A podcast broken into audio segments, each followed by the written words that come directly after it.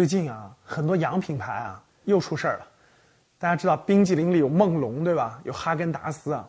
最近新闻都报道了，像这些品牌里面呢，很多这个双标，双标在国外用的是非常好的这个奶源，非常好的巧克力，在国内呢用的是奶粉，巧克力用的是代可可脂，就是这种人工人工这个巧克力，这是天壤之别的啊，成本也差十倍，啊，这个事件爆出来以后呢，也是这个舆论讨论非常多。我觉得是这样的啊，这种事件呀，就是国外品牌这种双标啊，其实不是一天两天了，可以说是一直很长时间了。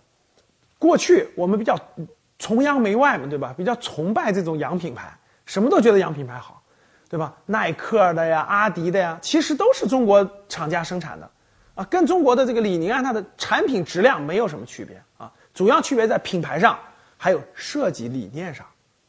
像刚才我说的梦龙啊、哈根达斯啊，对吧？包括一些等等的这个其他品牌，随着国潮的兴起啊，国潮崛起，随着应该是国家经济的富强、国家的强大，这种国人的这种自信心逐渐增强了，所以对这个民族品牌更看重了、更重视了。其实这是非常非常好的方向。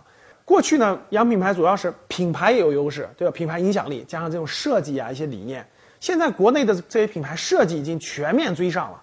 啊，甭管是服装、鞋，对吧？包括这种呃冷饮啊等等，各个都上来了。所以，当产品质量没问题了，设计理念没问题了，更时尚之后，我觉得最后一个我们要夺下来的堡垒，那就是品牌了。